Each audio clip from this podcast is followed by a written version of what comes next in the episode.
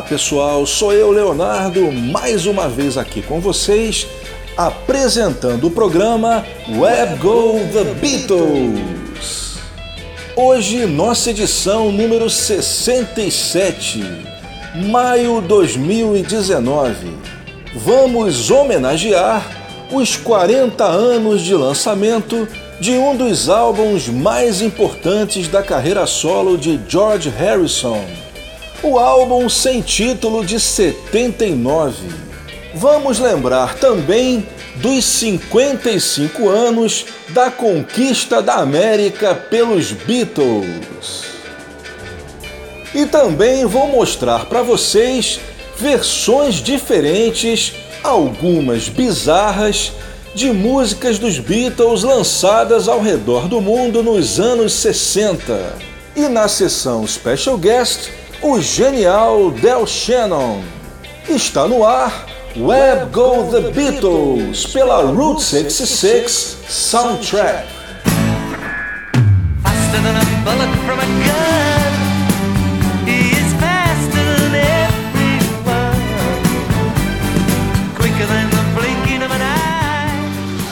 E eu vou começar direto com a nossa homenagem aos 40 anos do álbum George Harrison de 79. Nessa primeira sequência, vamos ouvir todos os singles do álbum, começando com a faixa mais Beatle do álbum, Blow Away.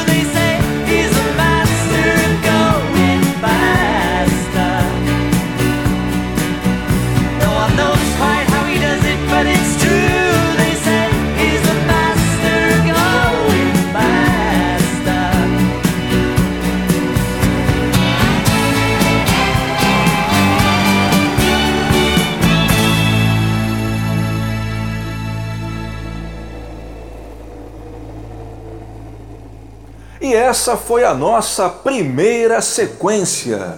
Nós ouvimos todos os singles do álbum George Harrison de 79. Essa última foi Faster, a terceira Love Comes to Everyone, antes If You Believe, que teria sido o quarto single do álbum se a Warner não tivesse resolvido cancelar o lançamento na última hora. E começamos com Blow Away.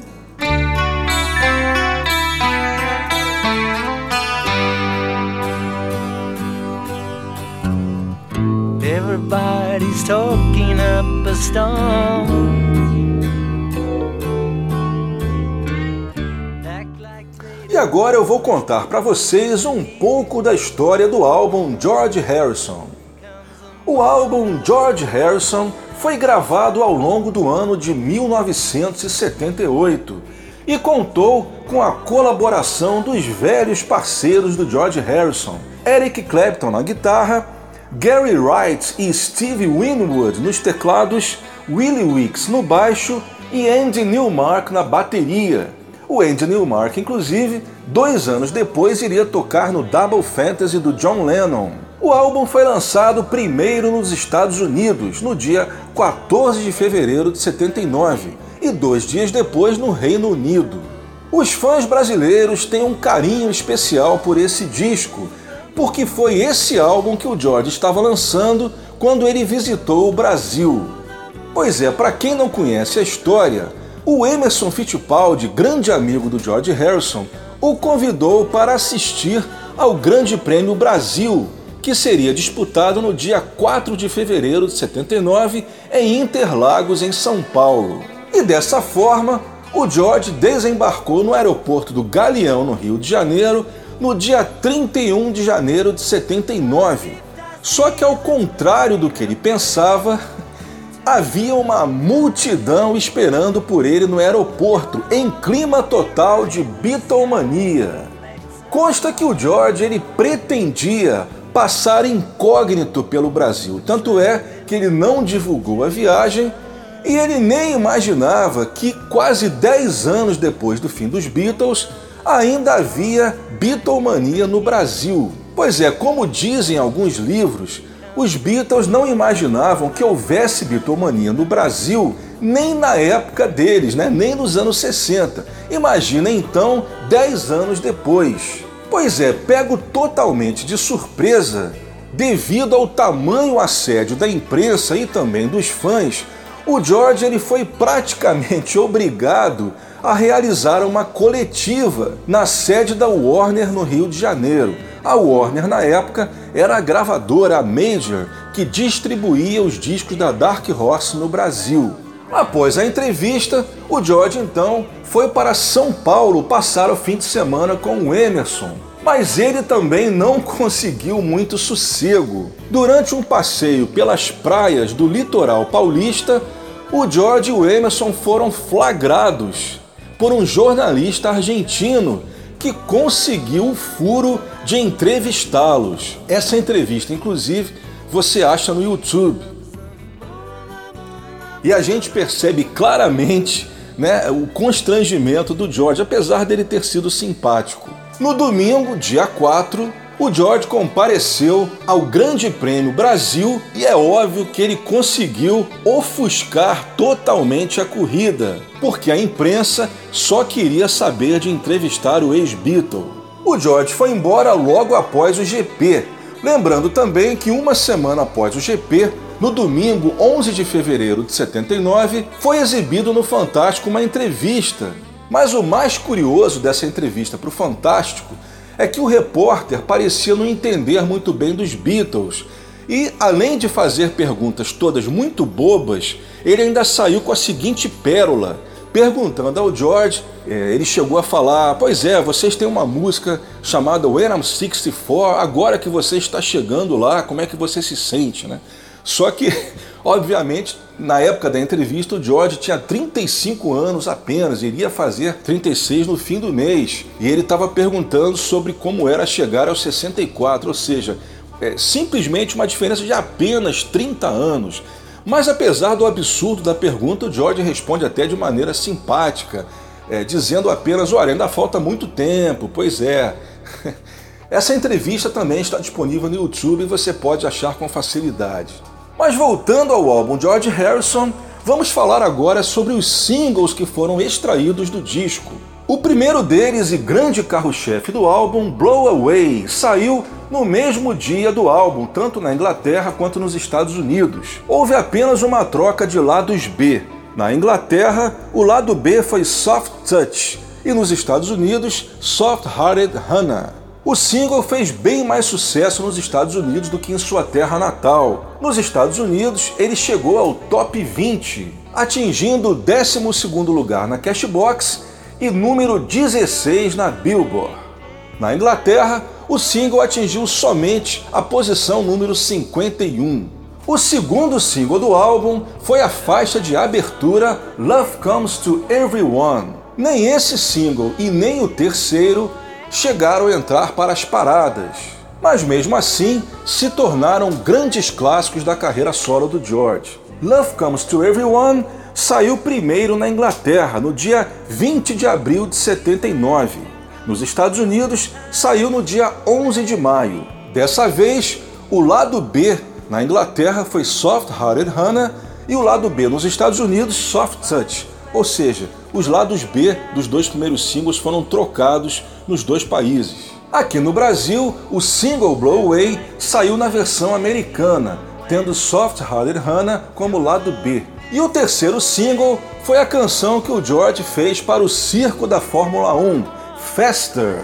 O single foi lançado no dia 30 de julho de 79, apenas na Inglaterra. Esse single tem várias curiosidades e vale a pena a gente comentar. Bem, o George resolveu lançar esse single para ajudar a Gunnar Nilsson Fund, que era uma fundação com o nome do piloto Gunnar Nilsson que havia falecido de câncer no final de 78. Todo o dinheiro da venda do single iria para a fundação. Outra curiosidade é que muita gente pensa que a Fester foi composta para o Ronnie Peterson, que também morreu, só que morreu nas pistas, né? O Gunnar Nilsson morreu doente, mas o Ronnie Peterson morreu um pouco antes do Gunnar Nilsson, mas durante uma corrida no ano de 78. Então, por causa disso, muita gente pensa que o George teria composto a Fester em homenagem ao Ronnie Peterson, ainda mais porque no encarte do disco é, ele escreve In Memory of Ronnie Peterson. Só que na realidade,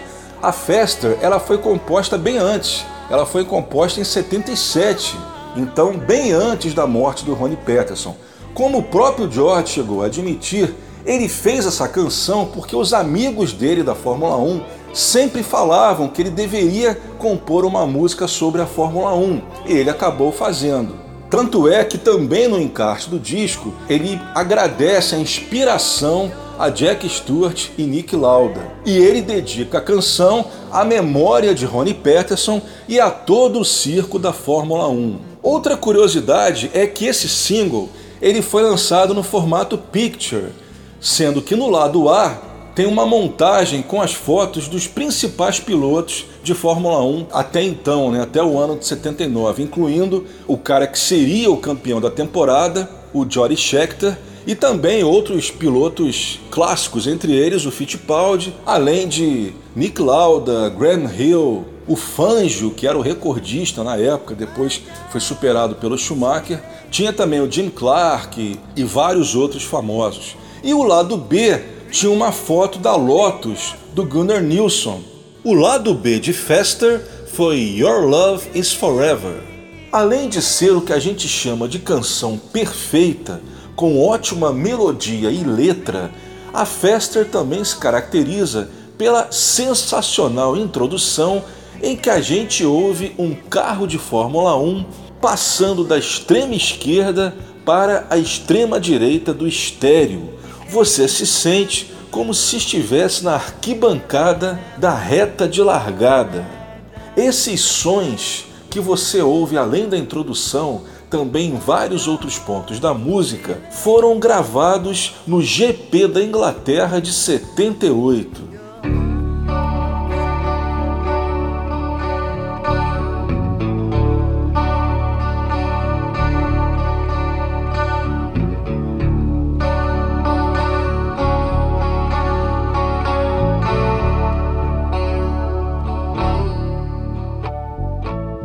E agora vamos à segunda sequência do programa, continuando com a nossa homenagem ao álbum George Harrison de 79.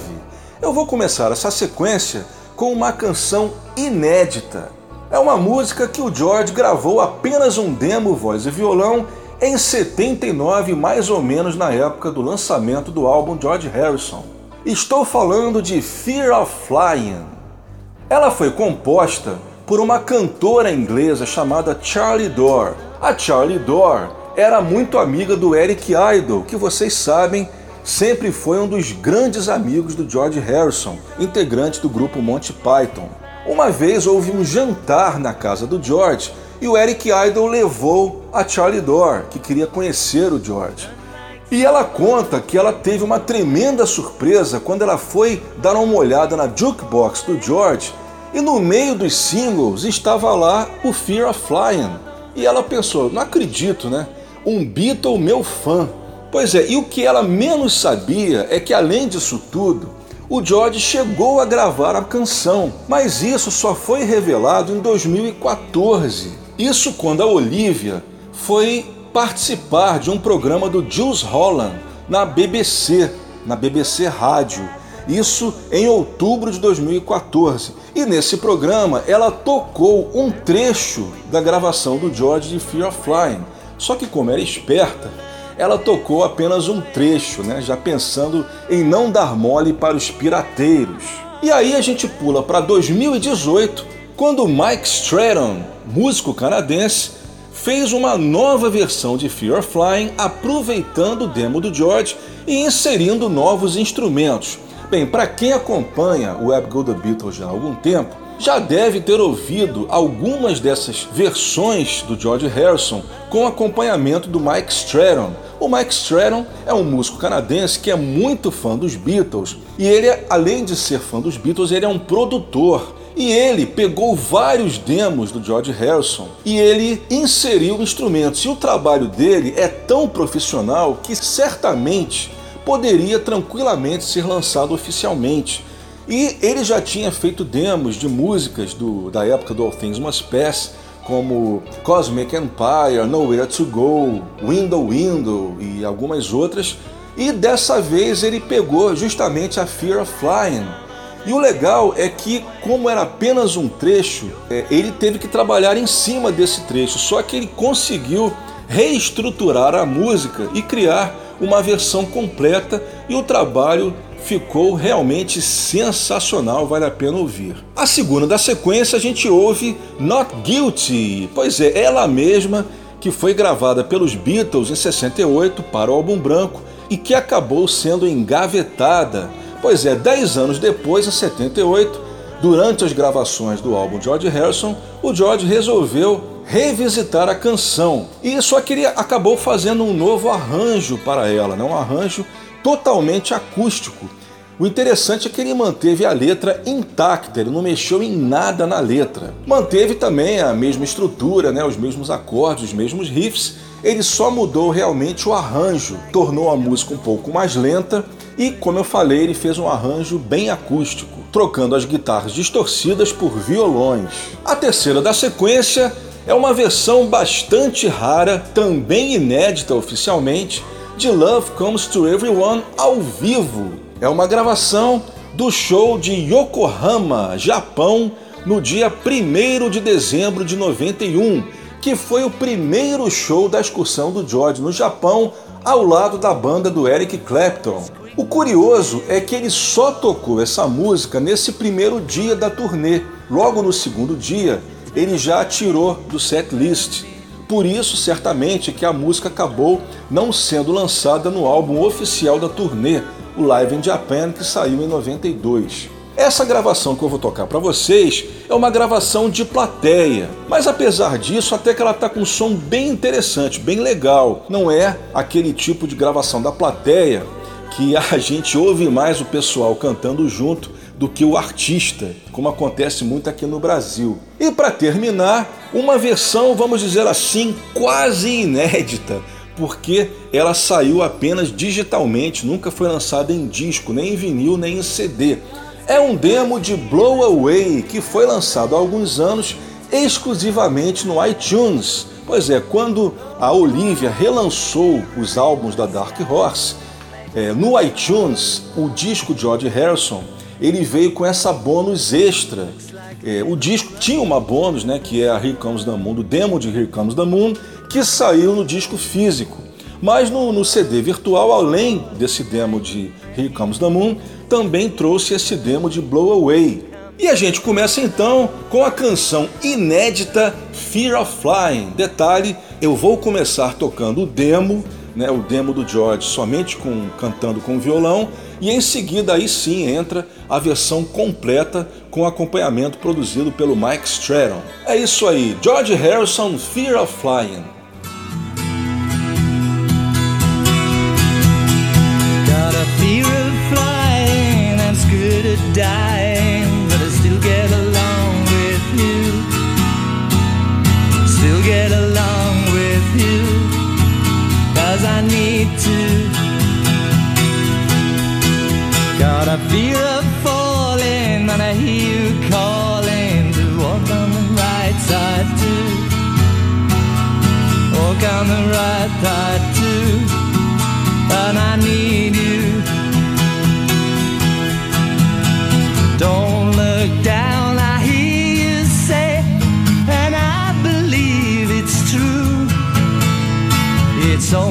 Safer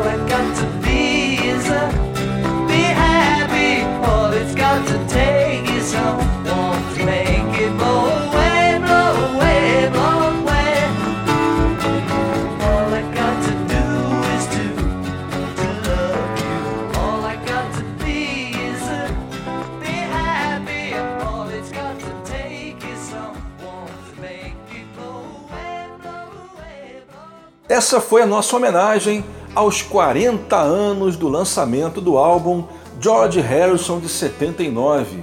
Essa última foi um demo de Blow Away que até hoje só saiu no iTunes, nunca foi lançada nem em CD nem em vinil. A terceira, também inédita oficialmente, versão ao vivo no Japão de Love Comes to Everyone. A segunda, Not Guilty, a versão original do álbum. E começamos com a inédita Fear of Flying. Ouvimos o demo e depois a versão completa.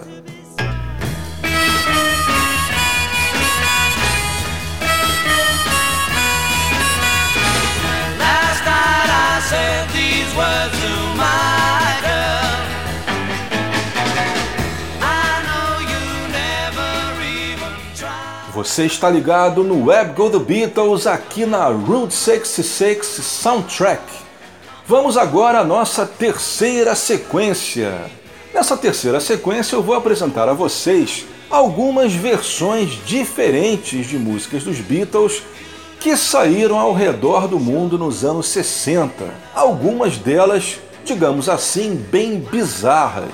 Eu vou começar com uma mixagem alternativa de I Call Your Name, uma mixagem estéreo que foi lançada no álbum Second Album da Capitol em abril de 64.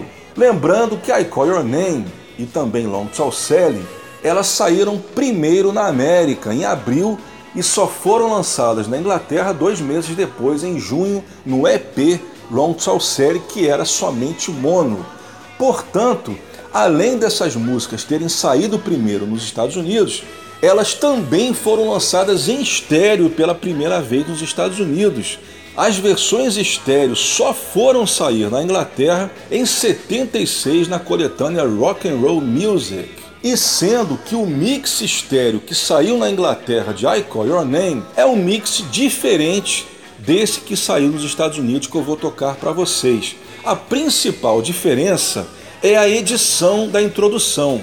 Na versão estéreo inglesa, a introdução é o take 5 e depois há uma edição com o take 7, exatamente depois da primeira vez que ele fala I call your name antes de But You're Not There. Na versão americana, a edição dos dois takes é feita bem antes. Ela é feita depois do solo do George da introdução e exatamente depois que o John fala I e antes da palavra call. Vocês percebem a diferença se vocês prestarem atenção no call bell, que é aquele instrumento de percussão. Ou seja, o call bell ele entra exatamente no momento da edição. Então é uma dica para vocês conseguirem perceber com mais clareza a edição. E o curioso é que essa versão estéreo americana da Call Your Name, ela foi lançada em CD na caixa The Capitol Albums Volume 1. Já na caixa The US Albums, que saiu em 2014, eles substituíram esse mix estéreo americano pelo mix estéreo inglês. Ou seja, isso aí foi um erro da Apple, porque a Apple ela falou que na caixa The US Albums eles iriam usar as versões remaster de 2009 para as músicas que tinham a mesma versão nos dois países. Mas para aquelas músicas que tinham versões exclusivas americanas, eles iriam manter. Só que no caso da Call Your Name, eles paparam mosca, literalmente. Eles deixaram passar e acabaram substituindo por engano pelo mix inglês. A segunda da sequência é uma versão bem rara de Don't Bother Me, que saiu na versão canadense do álbum Meet the Beatles, que saiu no fim dos anos 70. Lembrando que o Meet the Beatles ele não saiu no Canadá na década de 60, porque no início da década de 60 a Capitol do Canadá lançava seus próprios álbuns, com também configurações diferentes. A Capitol do Canadá só, só passou a lançar os álbuns de maneira igual à Capitol americana a partir do álbum Something New. Por isso que o Meet the Beatles no Canadá saiu somente no final dos anos 70. Essa versão de Don't Bother Me, ela se caracteriza porque no final da música, o George Harrison, ele repete a palavra don't. Depois de Until That Day e antes de Don't Come Around, você escuta um don't extra. Pois é, há duas versões para isso. A versão que eu leio na maioria das publicações que falam sobre isso é que essa seria a versão original, conforme os Beatles a gravaram, teriam gravado. E que, segundo essas publicações, o mix que a gente conhece, né, eles teriam editado isso que seria um erro do George. E a outra versão, a que eu acho mais plausível, é que tenha sido apenas um erro de masterização. Por algum motivo, o canal direito entrou antes do canal esquerdo. Isso aí, acredite se quiser, mas acontece às vezes em masterizações. Por que, que eu acho essa versão mais plausível? Porque se você escutar o take original que deu origem à versão do master de Don't Bother Me, a versão que tem nos bootlegs, você não ouve esse dom adicional, ou seja, então é, certamente o George não gravou desse jeito. Mas o fato é que é, sendo por um motivo ou por outro, os colecionadores ganharam mais uma versão rara para ter em sua coleção. E eu vou tocar ela para vocês hoje. A terceira da sequência já é uma versão bizarra mais conhecida. É a versão de And I Love Her estéreo que saiu no álbum alemão Something New em 64. Essa versão ela se tornou mais conhecida porque ela foi incluída em 1980 no álbum americano Heritage, que também saiu aqui no Brasil e que aqui ficou conhecido como Heritage 2, porque como a Odeon brasileira também havia lançado aqui o Heritage inglês, quando ela lançou o Heritage americano, os fãs passaram a chamá-la de Heritage 2. A diferença dessa versão é que no fim da música o riff de violão do George toca seis vezes em vez de quatro. Mas essa daí não tem nenhuma dúvida, você prestando atenção, você percebe claramente que é uma versão estendida artificialmente. Agora, não me perguntem por que a gravadora alemã resolveu fazer isso. Realmente é um mistério, eu não vejo motivo plausível para isso. E a gente termina com mais uma versão bizarra, dessa vez uma versão de A Hard Day's Night, uma versão mono, que saiu na versão em cassete e também no cartucho do álbum A Hardest Night Original Soundtrack da United Artists. Esse cassete saiu em 68 e a diferença principal é que a frase que o John fala no final, Will Make Me Feel Alright, na versão original, na versão que todo mundo conhece, essa frase é repetida três vezes. Nessa versão que eu vou tocar, ela é repetida cinco vezes. Mas essa pelo menos tem um motivo, um motivo meio bizarro, mas é uma explicação. Acontece que nos Estados Unidos eles tinham o hábito de fazer sempre cassetes cujos lados tivessem uma duração quase igual. No caso dos cartuchos também. O cartucho era dividido em vários programas e eles sempre tentavam fazer os programas tendo a mesma duração. Isso fez com que eles resolvessem estender, às vezes, o tamanho de uma música para tentar calhar de ficar me a mesma duração nos dois lados, né? Aqui no Brasil a gente nunca ligou para isso, né? Porque eles queriam que o fã, né, o, o comprador tivesse uma audição contínua naqueles gravadores que você termina um lado já começa a tocar o outro, né? Então há algumas gravações dos Beatles além da Hard Day's Night que é estendida artificialmente. Realmente é bastante interessante, mesmo que seja bizarro, né? Não deixa de ser uma versão é, mais uma aí para nós colecionadores. E a gente começa então com o mix estéreo americano do second album de I Call Your Name.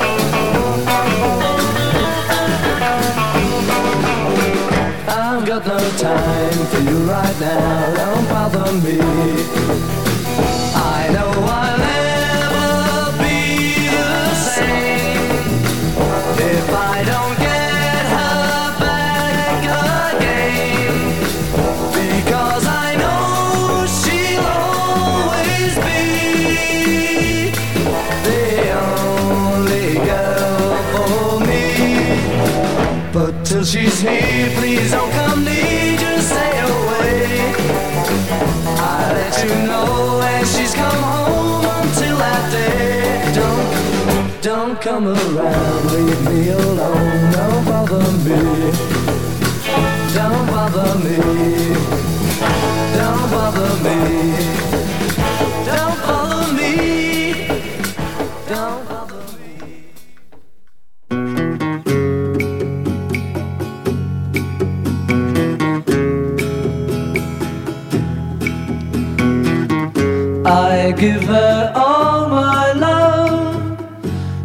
That's all I do. And if you saw my love, you'd love her too. I love her. She gives me everything and tenderly the kiss my lover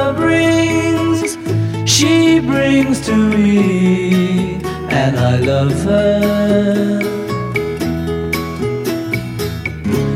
A love like ours could never die as long as I have you near me. Bright are the stars that shine, dark is the sky. I know this love of mine will never die, and I love her.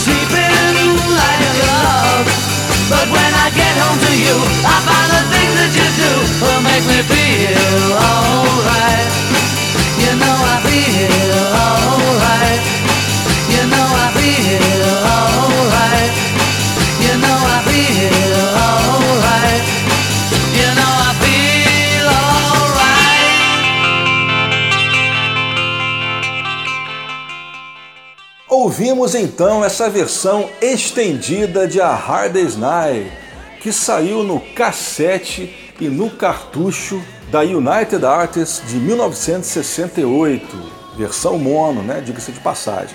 Antes a gente ouviu And I Love Her, também estendida artificialmente, com seis riffs em vez de quatro no fim, versão que saiu no Something New alemão. A segunda foi Don't Bother Me, versão do álbum Meet the Beatles canadense.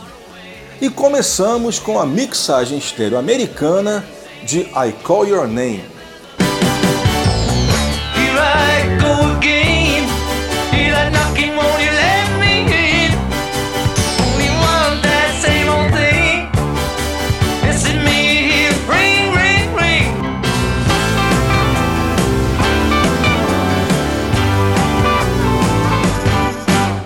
E hoje é George Harrison que vem nos avisar que já tem gente batendo na porta do Web Go The Beatles.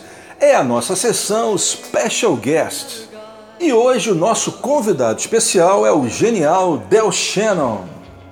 Del Shannon foi um dos principais cantores do início dos anos 60, principalmente por ser um dos raros cantores que compunham seu próprio material.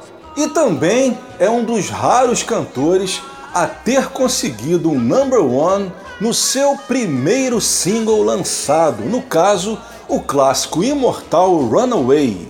Runaway vinha com pelo menos três novidades. Primeiro, que ela tem uma sequência de acordes que era totalmente inovadora para a época. No fim dos anos 50 e início dos 60, ou seja, na era de ouro do rock and roll, as sequências de acordes das músicas eram muito parecidas. A gente costuma chamar de sequência Blue Moon, né? Quem é músico sabe o que eu estou falando. Agora, isso não quer dizer de forma nenhuma que eu esteja dizendo que as músicas não eram boas. Eu, por exemplo, sou um grande fã da música dos anos 50, sou colecionador também, mas mesmo sendo um fanático pela música dos anos 50, até eu tenho que admitir que as músicas eram muito parecidas, com sequências de acordes muito semelhantes. E a Runaway foi uma das primeiras músicas da era do rock and roll a ter assim uma sequência bastante diferente, bastante distinta da maioria das músicas que apareceram na época. Além de ter, por exemplo, a parte A, o início em tom menor e depois pular para um refrão em tom maior. Em segundo lugar, é também na Runaway que o Del Shannon apresenta aquilo que se tornaria sua grande marca registrada, que é o falsete, que depois da Runaway o Del também faria em várias de outras músicas. E além disso, também é na Runaway que o Del Shannon apresenta um instrumento novo que havia sido criado pelo coautor da música, o Max Crook. Era um órgão que ele deu o nome de Musitron, que tinha um som bastante característico, bastante peculiar. E o Max Crook acabou ganhando crédito, né, o, o crédito de coautoria da Runaway, porque foi ele que criou, que compôs o solo do meio de Runaway. Esse solo, a sonoridade desse solo, se tornaria um clássico à parte. Se torna, além da música se tornar um clássico, o solo do meio também se tornaria uma entidade separada da música. O Del Shannon tem pelo menos duas ligações com os Beatles. Primeiro, que ele era um daqueles artistas que fazia mais sucesso na Inglaterra do que em sua terra natal. Então, por causa disso, ele sempre costumava excursionar pelo Reino Unido. E numa dessas excursões, ele conheceu os Beatles, isso em 63. Ele chegou, a, inclusive, a dividir vários shows com os Beatles. Dividir, que eu me refiro, é que na época os Beatles, ainda início de carreira, costumavam muito abrir para artistas americanos como Tommy Rowe, o Roy Orbison, Chris Montes e entre eles o Del Shannon. E num dos shows, em abril de 63, o Del Shannon conheceu From Me to You, que estava em primeiro lugar na época, e pediu aos Beatles para regravá-la. E daí então surgiu o primeiro cover de uma música de Lennon McCartney lançado nos Estados Unidos. Não chegou a ser um grande hit, mas se tornou com certeza um grande marco na carreira de Lennon McCartney. E a segunda relação do Del Shannon com os Beatles é através da sua ligação com os Traveling Wilburys, no caso George Harrison. Ele gravou um álbum em 81 com produção do Tom Petty, que além disso também, junto com os Heartbreakers, tocam em todas as músicas do disco. E depois, já no final da década, ele gravaria outro álbum com o Tom Petty, mas também com a participação do Jeff Lynne, outro Wilbury. E sendo amigo do Jeff Lynne e do Tom Petty, ele também passou a ser um grande amigo do George. E por causa dessa amizade com os três Wilburys, ele passou a ser cogitado para ser o substituto do Roy Orbison nos Traveling Wilburys. Roy Orbison, que havia morrido em dezembro de 88, logo após o lançamento do primeiro álbum. Só que, infelizmente, isso não veio a acontecer, porque em fevereiro de 90, tragicamente ele tirou a sua própria vida. Vocês percebem que ele tem uma história, né? Nesse final de vida muito parecida com a do Roy Orbison, porque, por exemplo, o Roy Orbison também, em 88, ele estava voltando ao estrelato, lançou o álbum com os Traveling Wilburys e estava gravando um novo álbum solo com a participação deles é, no caso do George, do Tom Petty, do Jeff Lynne. Só que ele morreria antes do lançamento do álbum. E o mesmo aconteceu com o Del Shannon. Ele também estava gravando um novo álbum com a participação dos Traveling Wilburys e esse álbum só foi lançado após a sua morte. É uma pena realmente, porque eu acredito que o volume 3, né, que na verdade é o segundo álbum dos Traveling Wilburys, teria ficado bem melhor se tivesse tido a participação do Del Shannon. E para celebrar a obra de Del Shannon, eu selecionei quatro músicas que são bastante diferentes umas das outras, para mostrar justamente os vários estilos do Del Shannon. Bem, vocês que acompanham já o Web The Beatles, vocês sabem que sempre que eu apresento aqui um artista já muito conhecido, eu evito tocar os hits, foi o caso, por exemplo, do Elvis. Né? Então, quando eu trouxe o Elvis para a sessão Special Guest, eu não iria, por exemplo, tocar All Shook Up, Love Me Tender, Hound Dog, né? Don't Be Cruel. Não fazia sentido porque são músicas que todo mundo está careca de conhecer. Então, eu toquei músicas mais obscuras, justamente para fazer chegar a mais pessoas. Só que no caso do Del Shannon, eu simplesmente não tenho como não tocar Runaway? Porque Runaway e Del Shannon estão ligados para sempre. Não tem como a gente separar um do outro. Então, por causa disso, eu vou começar a sequência com ela, Runaway. Só que eu vou tocar uma versão bem rara, que é a versão estéreo, a versão que é diferente, que é um take diferente da versão mono do single, que foi inclusive o que aconteceu com a Please Please dos Beatles, né? Que a versão estéreo é um take diferente da versão mono do single. A segunda será Little Town Flirt, que tá aí outra coincidência, também foi gravada pela Electric Light Orchestra do Jeff Lynne. É uma versão também bem em cima do original, também muito boa. Essa é de 62. A terceira será Why Don't You Tell Him, uma música com muita influência dos Beatles.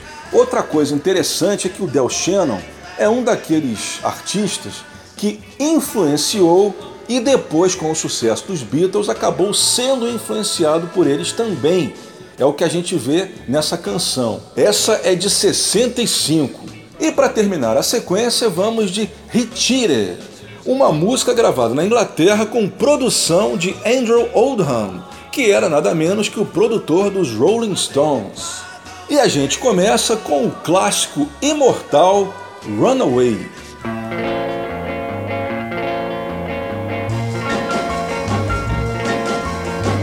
As I walk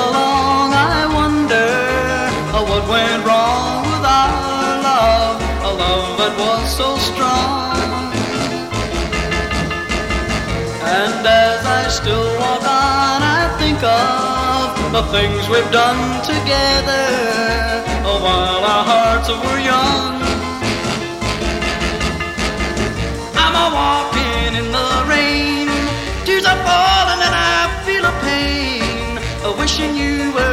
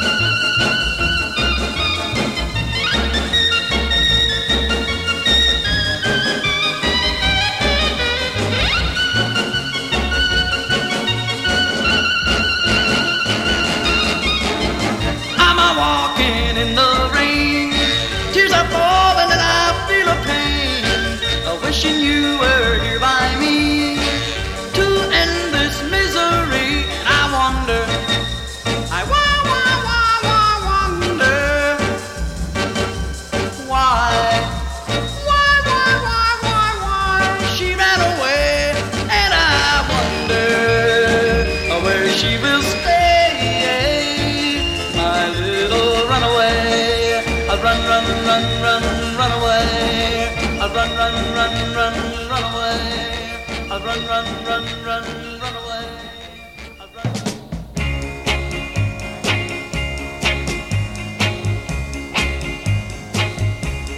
Here she comes. Here she comes. That little town.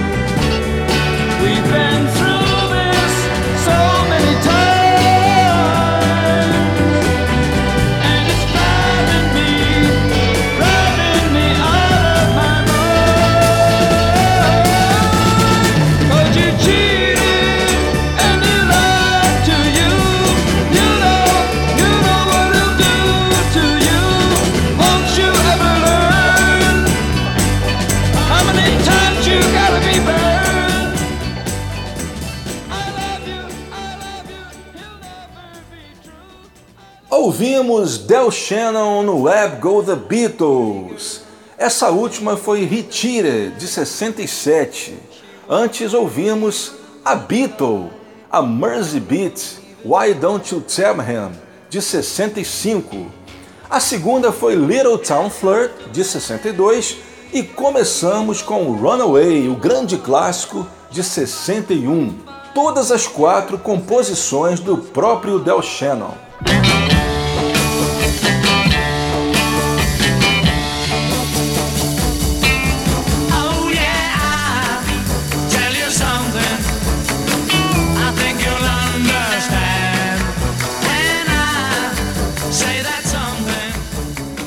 Vamos agora para a nossa última sequência. Vamos lembrar dos 55 anos da chegada dos Beatles à América. 55 anos da conquista dos Estados Unidos pelos Beatles. E também vocês sabem o que representou a conquista de todo o mundo. E o ápice dessa conquista da América, sem dúvida, foi a edição de 4 de abril de 64, tanto da Billboard quanto da Cashbox, que mostraram os Beatles em todas as posições do top 5 da parada de singles. Na Billboard, os Beatles estavam em quinto lugar com Please Please Me, quarto lugar com I Wanna Hold Your Hand, terceiro lugar She Loves You, segundo lugar Twist and Shout e primeiro lugar Can't Buy Me Love. Na Cashbox, as músicas do top 5 eram as mesmas, apenas com a diferença de que Twist and Shout estava em primeiro e Can't Buy Me Love estava em segundo. Eu vou mostrar para vocês um show bastante raro que é um ensaio para a segunda apresentação dos Beatles no programa de Ed Sullivan. Essa segunda apresentação foi feita ao vivo no dia 16 de fevereiro de 64. Esse ensaio que eu vou tocar, ele foi filmado, mas nunca foi exibido. Ele só existe até hoje nas mãos dos colecionadores. Eu não entendo, por exemplo, por que, que esse ensaio ele não saiu no DVD oficial das participações dos Beatles no Ed Sullivan. Esse DVD é um DVD duplo, ele foi lançado pela própria empresa que detém os direitos do programa do Ed Sullivan. E é claro que eles devem ter esse filme no arquivo. Então achei realmente uma bola fora eles não terem incluído esse ensaio também no DVD. Eu considero esse ensaio, sem dúvida, uma das melhores performances dos Beatles ao vivo. O setlist é o mesmo da apresentação ao vivo que foi feita à noite. Eles tocam She Loves You, This Boy, All My Lovin', I Saw Her Standing There, From Me to You e I Wanna Hold Your Hand. Assim como a apresentação ao vivo, esse ensaio foi gravado no Duville Hotel, em Miami, 16 de fevereiro de 64. Vamos lá!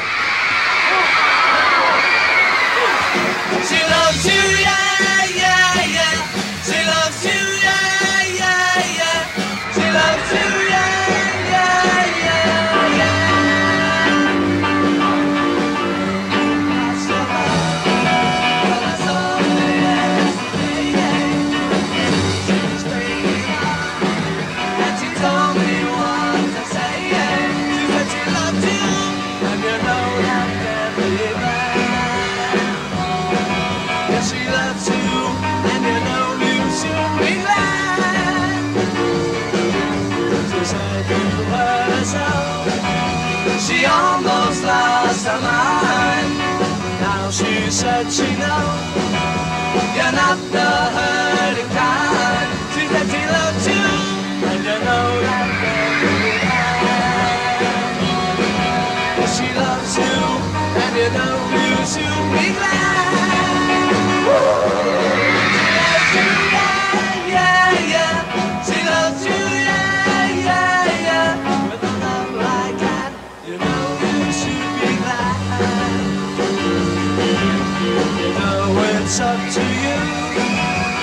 think it's only fair. Pride can hurt you too. Apologize to her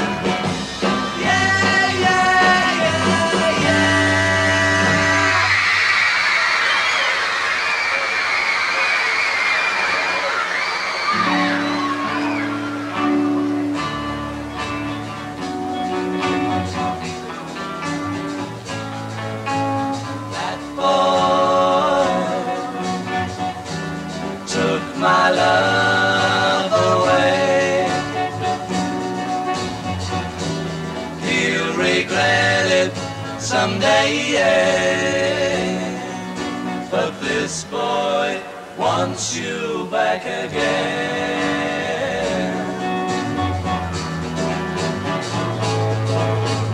That boy isn't good for you. Though he may want you to.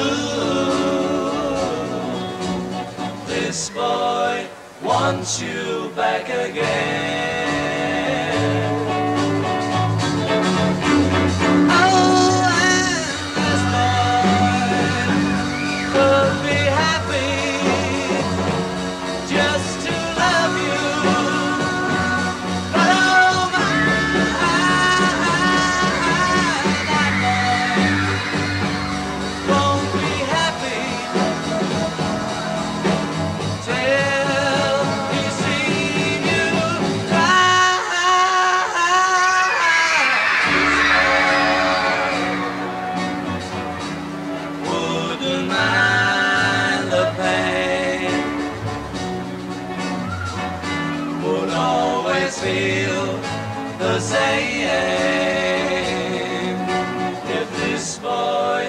Gets you back again.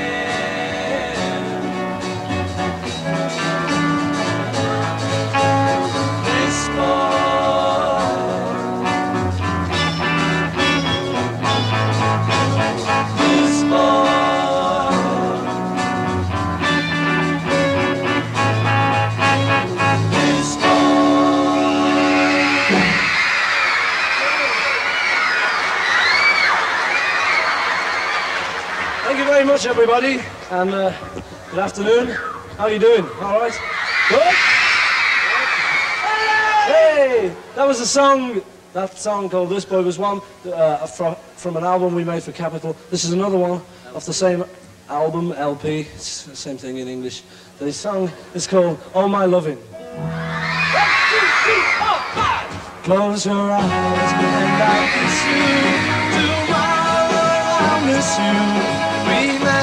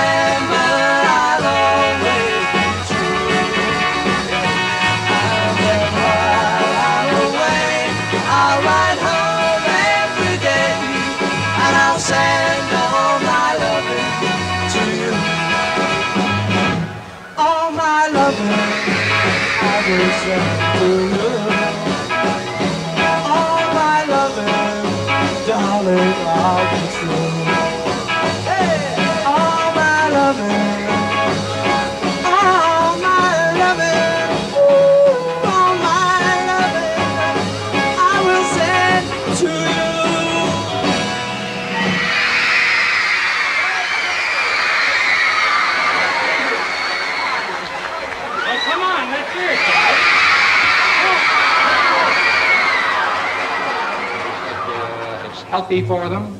And he said, it's a wonderful thing if they continue to all through their lives to get that enthusiastic about anything. Now, ladies and gentlemen, you've heard from Richard Rogers, the Beatles.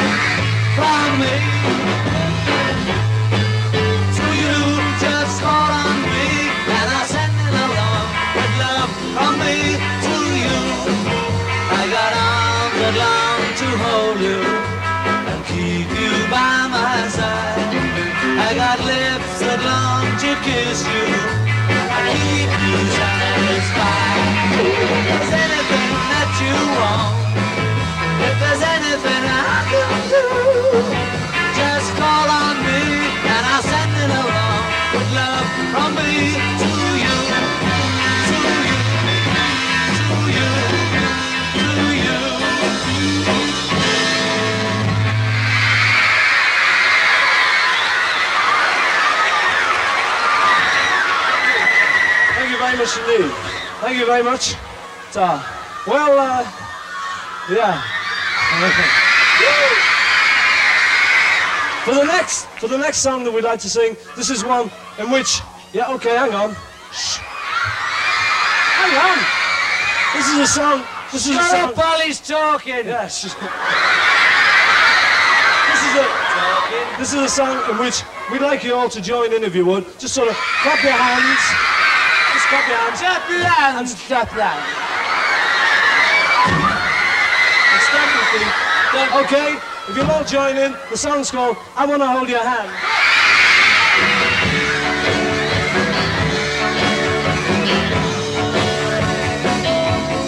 Oh yeah, tell you something, I think you'll understand.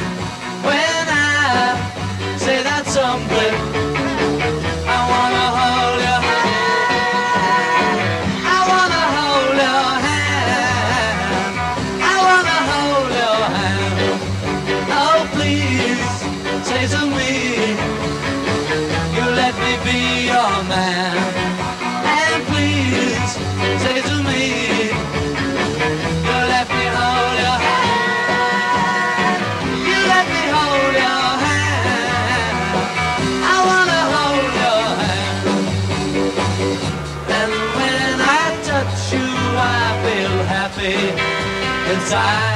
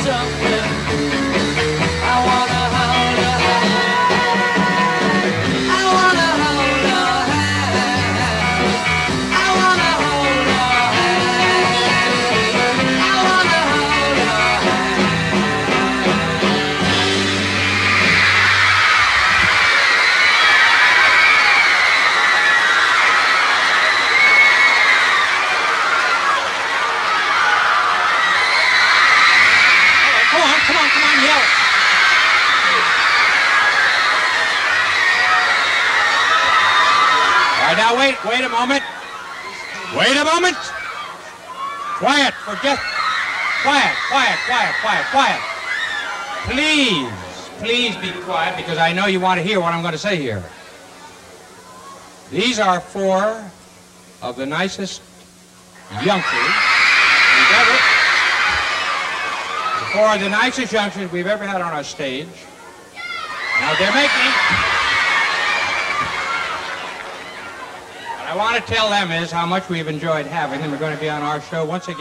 Beatles ao vivo no programa de Ed Sullivan em Miami, 16 de fevereiro de 64. Esse ensaio até hoje é inédito oficialmente, tanto em vídeo quanto em áudio. E ainda temos tempo para bônus tracks.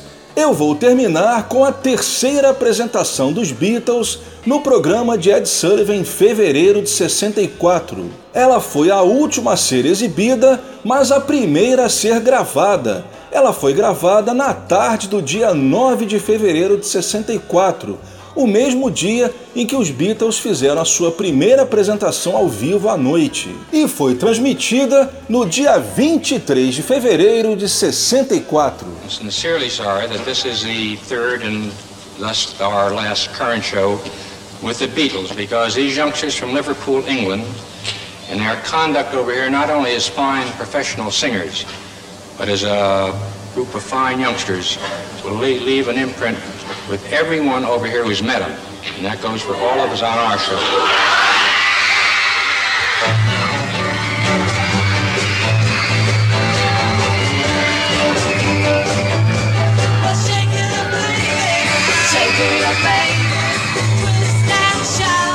Twist and shout.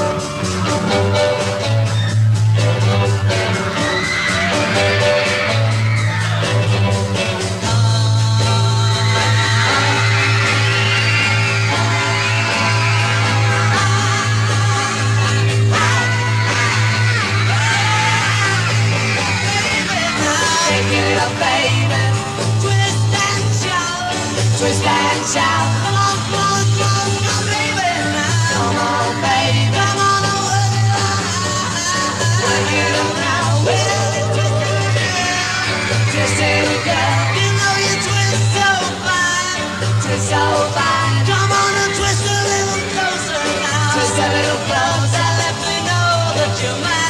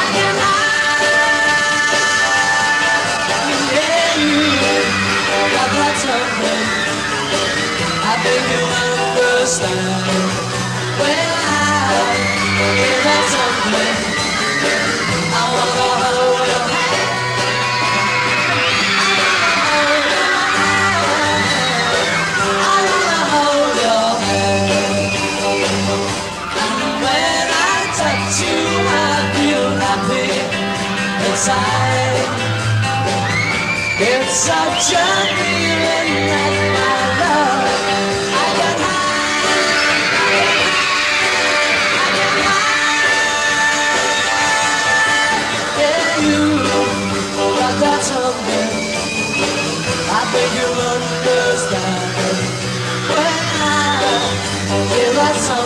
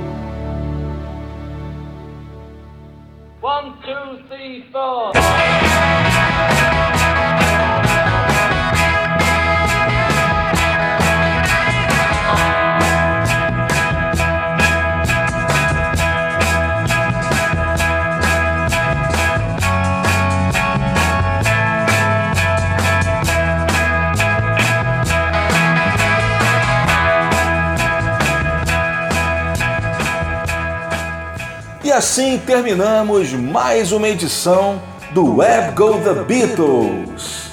O Web Go The Beatles é uma produção, edição, texto e apresentação deste que vos fala Leonardo Conde de Alencar, sempre aqui na nossa Route 66 Soundtrack. Não deixe de conhecer o nosso Facebook, facebook.com barra. Lá você vai ter todas as informações sobre o programa e também acesso ao nosso podcast, onde você pode ouvir e baixar todos os episódios anteriores do programa. Eu vou deixando aqui o meu abraço e até o mês que vem.